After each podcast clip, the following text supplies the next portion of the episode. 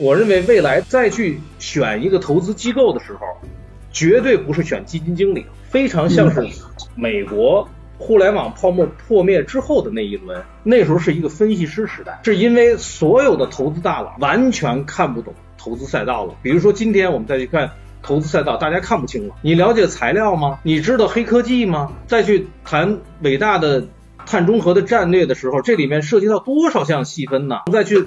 看专精特新的时候呢，都是一堆什么样的材料？美国那一轮最后是搞了一批专业的人员，嗯，把他们劝出来，然后说你来做分析师吧，然后从那里面又产生出后来的一些投资大师，就是因为没有人懂商业模式，我看不懂互联网，也没有人技术驱动，我看不懂这家公司，最后只能去看钱，然后只能用过去的传统的旧经济去衡量现在的新经济。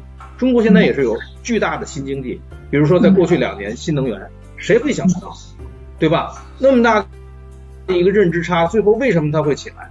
它不是简单的是一个赛道和政策和风的问题啊，它里面涉及到巨大的一个技术壁垒。然后好的公司能够涨十倍，一般的公司能够涨三倍，那你势必是要涨那个十倍的，这就是你的投研水平。所以应该选谁的投研水平更高，谁能够看到未来，谁能够看懂技术。喜马拉雅的檀香们，大家好，我是叶檀，在方法上学会撒网。在心理上摆脱焦虑，在经济上看懂周期，买基金是需要工具的。这个工具对于大多数的年轻人和大多数的人来说，就是学会挑选基金，学会基金定投。